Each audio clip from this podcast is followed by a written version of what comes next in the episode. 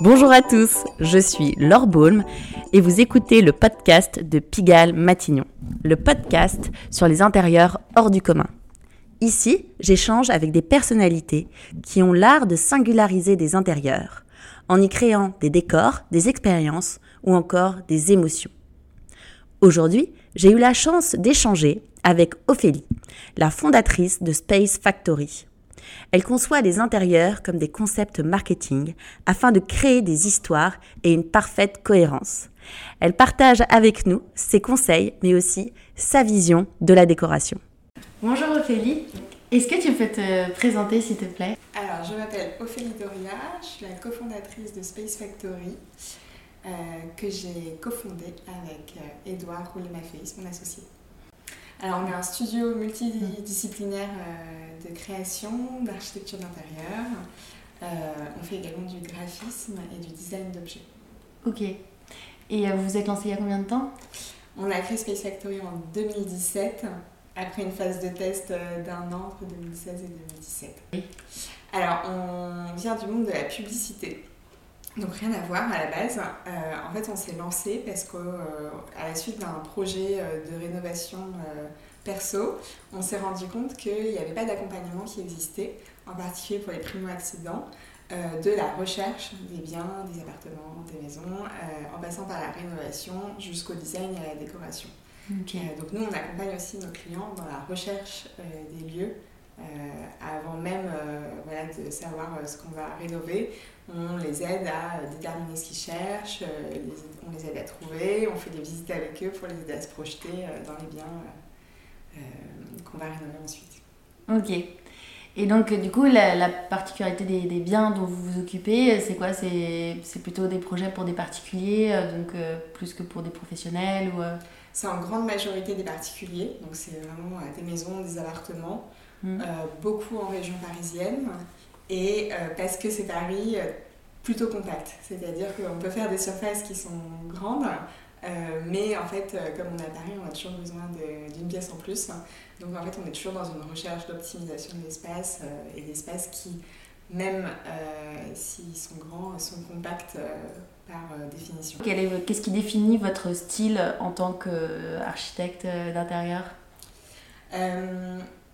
Alors en fait, on a, c'est difficile de répondre à cette mm. question parce qu'on a vraiment une démarche de co-création avec nos clients, c'est-à-dire qu'à chaque étape, on les inclut, on les écoute beaucoup, on essaye euh, vraiment de déterminer le concept du projet par rapport à qui ils sont, au lieu qu'on a trouvé ensemble. Euh, mais si je devais euh, définir en tout cas l'approche et la direction qu'on prend, je dirais qu'on a des projets qui sont plutôt graphiques, on les veut sensibles. En fait, je dirais pas qu'on a une signature, mais on crée souvent une pièce signature dans nos projets. C'est mhm. quelque chose qu'on nous a souvent dit et qui en effet revient. Par exemple, ça peut être euh, euh, une structure métallique autour d'une cuisine, là, dans un projet qu'on a sorti il n'y a pas longtemps. Mhm. dans le projet L'envers du loft, ça peut être une cheminée bleu marine dans le projet La maison de l'éternel week-end. ça peut être une cuisine, ça peut être un îlot. Enfin, en tout cas, on, on a souvent une signature dans le projet euh, qui va déterminer tout le reste. D'accord. Et ça, cet, cet élément fort euh, qui va un peu signer votre création, on va dire, euh, comment est-ce qu'il est qu'il apparaît? C'est un élément que, qui existe déjà un peu dans l'appartement que vous allez sublimer? Ou alors vous vous dites, ah bah, je, sais pas, c'est quelque chose d'un petit peu banal et donc du coup, enfin, un, un appartement un peu normal et donc on va essayer un peu de le singulariser avec quelque chose de fort En fait, on, notre façon de travailler, c'est. Et ça, c'est un héritage de la pub pour le coup, mm. même si ça existe euh, et on apprend ça en école d'archi. Euh, on travaille en concept. Euh, même si on peut travailler mm. pour des particuliers, on imagine toujours un concept qui, pour nous, est toujours la jonction entre la vérité du lieu, l'essence. Est-ce que c'est un atelier? Est-ce que c'est un appartement espagnol? Est-ce que c'est du neuf? Est-ce que c'est une maison? Enfin, en fait, on va mm. pas du tout traiter les choses de la même manière. Et l'insight client, un peu ce qu'on sent euh, chez les gens. Euh, quelle est la vraie démarche, euh, le brief derrière le brief, quelle est la démarche des clients. Et avec ça, on va imaginer notre concept. Mm. Et le concept va souvent déterminer bah, tout. Enfin, en fait, c'est vraiment notre grille, notre tamis créatif. Mm. Mais c'est aussi ce qui va déterminer un peu la, la, pièce maîtresse, mm. la, la, signature du projet. par exemple, on a un projet qui est un appartement au bord de la Seine. Et du coup, le, avec des clients qui reçoivent beaucoup, qui ont une vie très mondaine, dans, un, un, immeuble 1930.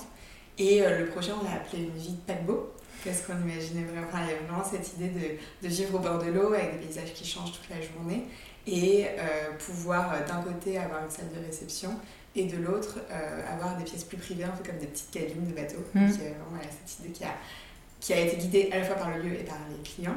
Et dans ce projet, on a une sorte de pièce maîtresse, de, de, de, de pièce signature, qui est la cheminée avec sa grande bibliothèque autour, avec une cheminée qui est cannelée en béton cannelé un peu comme euh, des vagues, enfin, ça fait un, peu penser à l'eau justement, ça raconte ça. Ça raconte aussi euh, ces grandes cheminées art déco, donc ça raconte le lieu. Euh, et cette grande bibliothèque qui, pareil, est là pour raconter le côté salle de bal, salle de réception du projet. Génial. Et cette cheminée, elle était déjà là ou alors vous l'avez créée? Alors cette cheminée, elle était déjà là, mais elle ressemblait pas du tout à ça. elle était en marbre, beige, elle n'était pas, pas, franchement jolie. et donc on l'a complètement redessinée et on a le projet autour. Génial. Et donc, du coup, vous, vous avez dessiné cette cheminée et après, vous avez fait appel. Euh, comment est-ce que vous donnez vie, du coup, à cette idée? Comment est-ce que vous réinventez cette cheminée? Vous... Ah, il y a plusieurs étapes. Mm. Euh, il y a donc déjà où est-ce qu'elle est sur le plan, mais ça, nous, on l'a laissé en place euh, où elle était avant. ensuite, on se pose la question des matériaux. En fait, mm. en, quoi va être fait la cheminée. Donc là, il y a un peu de, recherche mm. pour trouver ben, alors, on a nous une matériothèque, mais on va aussi chercher et rencontrer euh, assez régulièrement des fournisseurs. Et parfois, de manière ad hoc, on va faire des recherches très spécifiques sur des matériaux pour que techniquement euh, ça marche bien. Donc là, en l'occurrence, cette cheminée, elle a été faite en panneaux euh, de béton qui sont coulés et qui sont. Enfin, c'est un matériau très pratique à travailler puisqu'on n'a pas à couler le béton sur place, c'est coulé sur les panneaux et c'est facile à transporter et à travailler. Donc une fois qu'on a fait ça, on a l'idée, on la met en 3D, on valide tout ça avec nos clients. Et après, on va faire ce qu'on appelle un carnet de, détails, donc on va dessiner. Et en fait, en l'occurrence, comme on avait des vaguelettes, il fallait que le calpinage, c'est-à-dire que le motif tombe parfaitement mm. et qu'il n'y ait pas de découpe euh, au mauvais endroit, surtout qu'on avait aussi des plaques à assembler. Donc ça, c'est un peu plus technique. Mm. Et ça fait partie des étapes qui font que le projet est réussi et qu'on a quelque chose qui est parfait à la fin. Génial.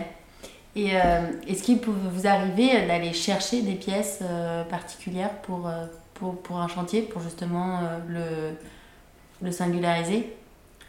Oui, alors en fait, euh, on a, finalement, on a peu de mobilier ou de pièces de design dans nos projets, puisqu'il y a beaucoup de sur-mesure. Ouais. Parce qu'on est dans une démarche d'optimisation, euh, c'est toujours la même chose. Mm. Pour autant, les quelques pièces qu'on choisit, on a toujours une idée assez précise de ce qu'on veut. Donc souvent il y a un canapé, mhm. si on ne fait pas une banquette sur mesure. Souvent il y a une table basse. Les luminaires sont en général euh, voilà, trouvés, ils peuvent être chinés aussi. Et euh, on peut dessiner des choses nous-mêmes euh, fonction de... Souvent on dessine des tables, on dessine des luminaires, on dessine ce genre de choses. et en fait, encore une fois, la, le sourcing des, du mobilier, des luminaires va passer au tamis du concept. Donc là, par exemple, on a fait un projet qu'on a appelé un, un long matin d'hiver euh, à l'hôtel. Donc il y avait vraiment cette idée d'avoir, euh, alors dans une ambiance assez masculine, assez années 70, avec des lignes très droites, des bois sombres. Il y avait vraiment cette idée d'être cosy, d'être dans son, son canapé. on a aussi une cheminée au du feu. Et en fait, moi, je voulais vraiment un canapé euh, plutôt bas, en mousse, mmh. type chauffeuse et euh, en velours ou en bouclette, enfin quelque chose d'hyper réconfortant, hyper accueillant. Mm. Donc voilà, j'ai une idée hyper précise de ça. Et après, euh, bah, j'ai fouillé dans ma bibliothèque mentale euh, et on a aussi des partenaires où en fait parfois on envoie des briefs et comme ça on reçoit, on reçoit des réponses. D'accord. Parce que par exemple, oui, vous pourrez chercher ce genre de, de, mobilier. vous travaillez par exemple avec qui pour... Alors là, en l'occurrence, on a eu deux pistes. On a mm. regardé du côté de chez Celency, parce mm. qu'en fait, on pouvait aussi chiner euh, des pièces de designer. on savait qu'on voulait un canapé bas euh, en mousse, mais on voulait surtout pas un togo parce qu'on voulait quelque chose de plutôt structuré. Mm. Donc il fallait sortir de ça, mais on pouvait aller chercher euh, du côté de chez Michel Ducarrois.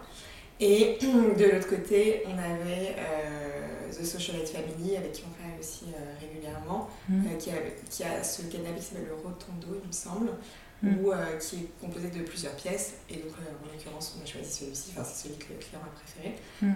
pour ce projet. Et donc, voilà, on peut faire. Toi, par exemple, plus dans, dans, dans l'absolu ou même dans ta vie personnelle, comment est-ce que tu choisis le mobilier ou les objets qui vont t'entourer?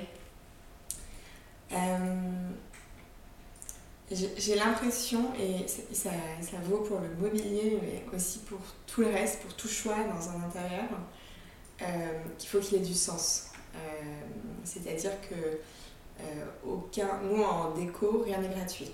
Mm. C'est-à-dire qu'il n'y a pas un papier peint qui est là pour faire joli, il est là pour marquer un espace, pour zoner, pour attirer quelque part, pour créer une forme.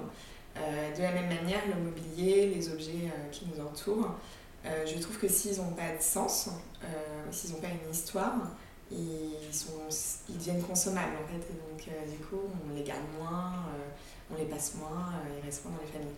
Donc, ce que j'essaye de faire pour moi et pour mes clients, c'est savoir si on peut trouver du sens, soit parce que le, bah, si on peut, par exemple, récupérer des meubles de famille, moi ça m'intéresse toujours beaucoup de les inclure dans les projets. ça m'intéresse aussi de les inclure dans mes projets personnels. Euh, si on peut euh, chiner des objets, justement parce qu'ils ont une histoire, peut-être les retaper, euh, ça m'intéresse également. Et si c'est des objets de designer, bah, ils ont l'histoire du designer que celui-ci va bien vouloir nous raconter. Et ça, pareil, ça a beaucoup plus de sens qu'une lampe du commerce ou un objet qu'on va acheter sur un coup de tête. Hmm. Super. Comment est-ce que tu définirais, toi, une, une, pièce, une pièce maîtresse dans un, dans un intérieur? Euh, Pour moi, c'est le point de départ euh, d'une d'une déco, souvent. Euh, mais, et en fait, c'est elle qui va définir toutes les autres. donc, dans notre cas, ça peut être un meuble, mais ça va souvent être un un point d'architecture d'intérieur, comme justement on parlait d'une cheminée, ça peut être un îlot, mhm. euh, ça peut être quelque chose comme ça. Et en fait, on va partir de cette pièce. Par exemple, on a un projet, on a fait un îlot où on l'a dessiné avec euh, des pieds euh, facettés. Et en fait, la couleur plus l'îlot avec ses pieds facettés a déterminé tout le reste. On a facetté les niches qui étaient autour, on a facetté les pieds de la table qui étaient euh, dans la salle à manger, pour que tout communique, pour que, ça, pour que tout ait un sens, pour que cette forme soit reprise dans tout le projet. Donc mm. en fait, c'est le point de départ. Quand tu dis facetté, c'est genre un polygone? Oui, c'est Ok, je, je visualise. Euh, est-ce qu'il y a des pièces comme ça de, de, de designers euh, qui, qui, te font rêver? Est-ce qu'il y a des choses alors, en fait, en ce moment, mais parce qu'on l'a mis dans un projet, euh, il y a le lampadaire Arco mhm. euh, de Castiglioni. Euh, sinon, mais ça c'est un rêve impossible pour quelqu'un qui a un chat, il y a la chauffeuse Pacha de Pierre Paulin. Et il n'y a pas longtemps, on a failli mettre dans un projet suspension qui est énorme, enfin qui est gigantesque, mais on n'a finalement pas, on a finalement pas parce qu'on manquait de hauteur sur plafond. C'est la suspension oiseau de Céline White. Ouais. J'aimerais bien avoir euh, un jour euh, un projet avec suffisamment de volume pour qu'on puisse la, la mettre euh, en plein milieu. Génial. Et où est-ce que tu vas trouver toutes ces inspirations? Où est-ce que tu est-ce que tu trouves un peu toutes ces, toutes, toutes, ces pépites? Parce que du coup, comme tes projets sont très variés, tu copie-colles pas de, T'as pas un style particulier que tu copies-colles, donc... Euh, Alors, on a des choses qui peuvent se répéter sur le, basique, c'est-à-dire qu'on a tendance à mettre toujours les mêmes interrupteurs parce qu'on les aime bien, euh, des choses comme ça, qui, des, pareil pour les poignées de porte, des choses qui ont leur importance dans le détail, mm. qu'on peut répéter. Mais après, en effet, chaque projet diffère parce que chaque concept est différent. Euh, en fait, à ce moment-là, bah, c'est surtout un travail de recherche. C'est souvent au moment des mood boards qu'on va le faire.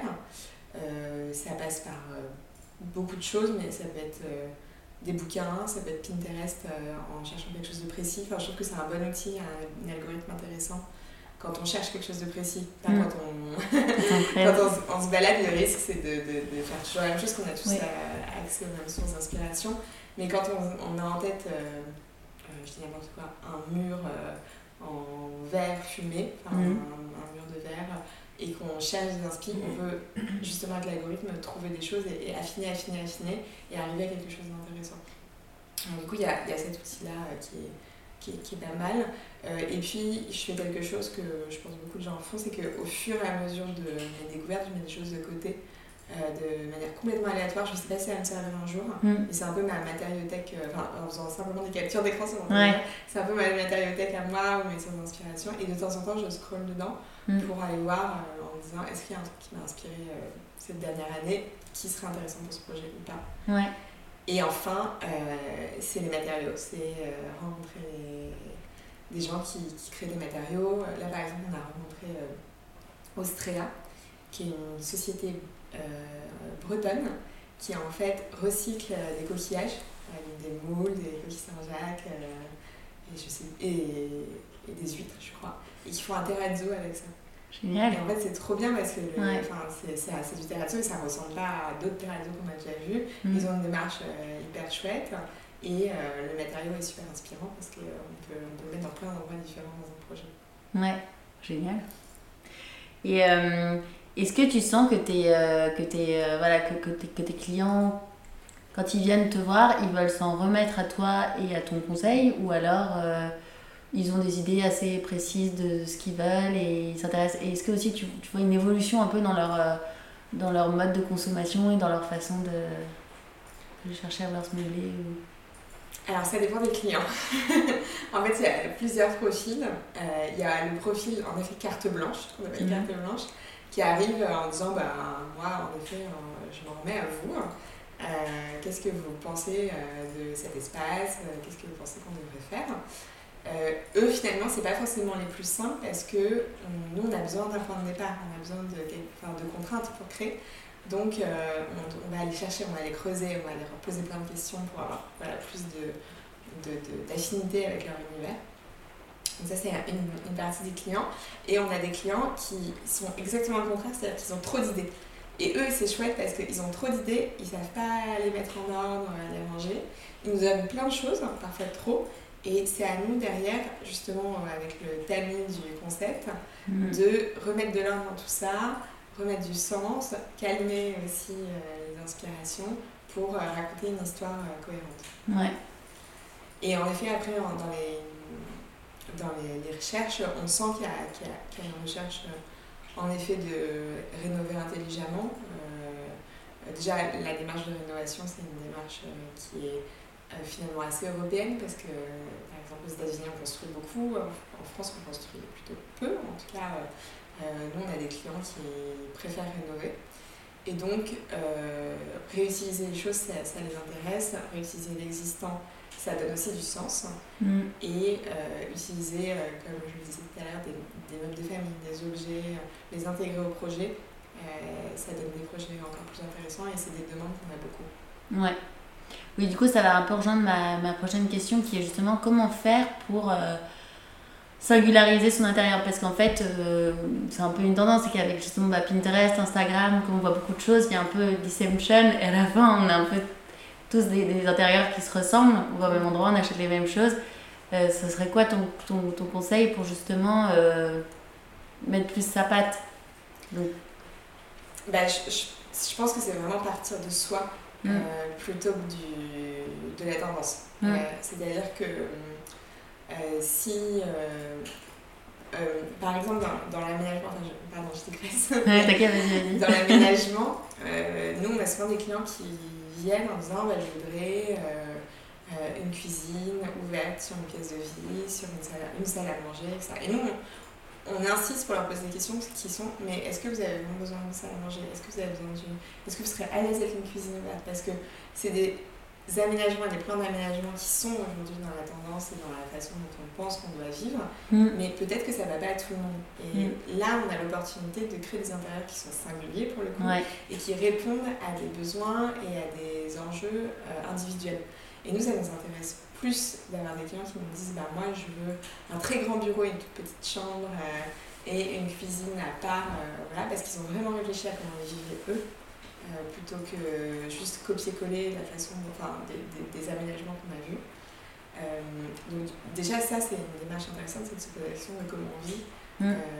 pour pour penser des, intérieurs singuliers. Donc ça, c'est vraiment de l'aménagement. Et ensuite, se poser la question de qu'est-ce que j'aime de manière sensible, c'est-à-dire à quoi est-ce que je suis, est-ce que, est que, à quoi est-ce que je suis sensible, les matières, les odeurs, parce qu'en fait, un intérieur, en fonction de ce qu'on met comme essence de bois, ne va pas avoir la même odeur. Euh, les, les, lumières aussi, euh, se poser la question de, de, à quoi on est sensible en termes de luminosité, en termes de couleur, et ensuite trouver en réponse euh, le matériau qui va avec. Mm. C'est-à-dire, je vais pas, pas partir du principe de j'ai envie de mettre des édiges parce que j'ai envie de mettre des édiges, mais plutôt partir de, en fait, je me rends compte que je me sens bien dans des intérieurs où il y a quelque chose d'imparfait, où la main de l'artisan, où euh, voilà, et se poser la question au-delà de chez soi, où est-ce qu'on se sent bien, euh, que ce soit dans un hôtel, une maison de vacances, euh, une maison d'enfance. On adore poser cette question, c'est est-ce que vous avez grandi? Parce que souvent ça imprime dans la rétine des images hyper fortes. Et donc voilà, repartir de soi. Super. est-ce que j'ai ouais, une question qui est un petit peu un pas de côté, mais c'est quoi tes adresses favorites à Paris? Euh, bah, Je vais t'en donner euh, qui sont dans notre quartier, mmh. donc le quartier d'Oberkampf, mmh. parce que c'est ce qu'on connaît. Euh, il y a une adresse qu'on a découverte quand on a commencé, justement, on a créé Space Factory, qui est assez folle, ça s'appelle Tartex. C'est une, une petite euh, boutique euh, qui vend en fait que du laiton, des tubes en laiton, des plaques de laiton, des, des feuilles de laiton. Et c'est resté euh, ancré dans les années 43. Enfin, On a vraiment l'impression d'être chez Ollivander dans Harry Potter. On rentre, il y a des petits casiers partout, tout est en bois. Il y a euh, six monsieur euh, en bleu de travail derrière le comptoir euh, qui sont pas très agréables, mais c'est super mm. marrant. Et donc le lieu est assez, est, assez fou parce qu'on a vraiment l'impression de, de, remonter dans le temps. Et il, est, magnifique. Génial. Et ça, ça se trouve dans le marais. sinon, il y a la galerie des filles du Calvaire qui est pas loin aussi de chez nous. Et ça, c'est plutôt pour le lieu. En fait, c'est une grande.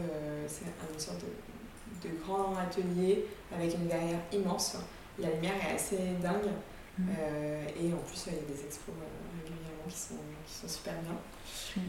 Et euh, je, peux, je peux donner une adresse pour aller manger. Bien sûr, bien sûr. nous, on a un resto qu'on aime bien, qui est pas loin non plus, côté 11e, qui s'appelle Aishu et qui est un resto taïwanais. Ouais. est trop bon. Parce que du coup, toi, quand tu vas dans des lieux, est-ce que tu es très sensible à, euh, au décor? Ouais, quand même. Ouais. ouais. Bah, je suis sensible au décor, je suis sensible aux matériaux. J'ai conscience du travail aussi euh, mm. qui a été fait parfois euh, par les artisans quand je vois le niveau de détail. Mm. Et au contraire, parfois, il y a juste des choses brutes qui ressortent. Et à Paris, on a beaucoup de, enfin, on a beaucoup de matériaux intéressants, quoi, en mm. fonction des quartiers qui changent en plus. Et, euh, donc du coup, je regarde beaucoup ça. Super. J'ai une petite question sur, euh, sur les prix. Comment savoir euh, si on paye le bon prix pour une, pour une pièce? Parce que voilà, on a toujours l'impression que c'est trop cher. Et en même temps, on ne veut pas non plus acheter du Made in China. Donc, est-ce que tu aurais un conseil pour savoir justement quel est le prix juste pour une pièce? Enfin... Moi, j'ai l'impression qu'on dans le design en général, euh, ces 30 dernières années, euh, les choses ont été nivelées par le bas avec la grande conso. Et du coup, ça fausse l'idée de ce qu'une pièce euh, devrait coûter. je dis n'importe quoi, nous on a une amie qui est céramiste, elle nous explique en fait le travail qu'il y a derrière un bol en céramique, derrière une tasse en céramique. Est-ce que ça peut coûter dans le commerce euh, ou dans la grande distribution qui est euh, infiniment euh, plus bas. Mm. Donc j'ai l'impression que la clé c'est sans doute l'éducation sur ce sujet et nous on, l'a aussi expliqué en fait derrière un bol en céramique le temps passé entre la recherche de la forme, le temps passé à le créer, la terre, l'énergie dépensée et en fait d'expliquer ce que ça devrait coûter normalement et ce qui est la vraie valeur des choses. Euh, et, du, et, et, en fait, je pense que ça coûte ça et d'avoir des, des, belles pièces. et qu'il faut parfois, et nous c'est le choix qu'on fait aussi dans notre philosophie de, de studio, avoir moins, moins d'espace, moins de pièces, moins de... voilà, avoir moins mais mieux. Mm. Mm. Ouais, parce que c'est difficile, parce que surtout en plus dans le design, où il y a des choses assez polarisées, où il y a des choses qui sont très très chères, des grands designers, ou des choses vraiment pas chères. Et du coup, l'entre-deux est l'angle difficile à, trouver. Ouais, j'ai l'impression d'expliquer les coulisses, euh, ce que font des grandes maisons de luxe, hein, ce que fait Hermès par mm. exemple, en racontant justement l'artisanat derrière ses pièces. Euh, expliquer les coulisses, euh, ce que, le temps que ça prend de, de, de, créer des belles pièces, des pièces qui ont du sens bah, ça redonne la, de la valeur aux choses. Et ça mm. redonne du sens aussi. Parce qu'on n'est pas attaché de la même manière à un bol qui a été créé euh, par un céramiste euh, euh, de manière unique et créative qu'à un bol qu'on a acheté sur un coup de tête en passant, en achetant des carottes au supermarché. Ouais, ouais. absolument.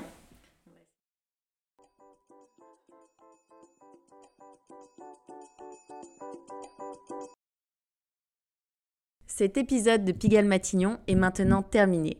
Si celui-ci vous a plu, n'hésitez pas à le partager avec votre entourage. Merci pour votre écoute et j'espère à bientôt.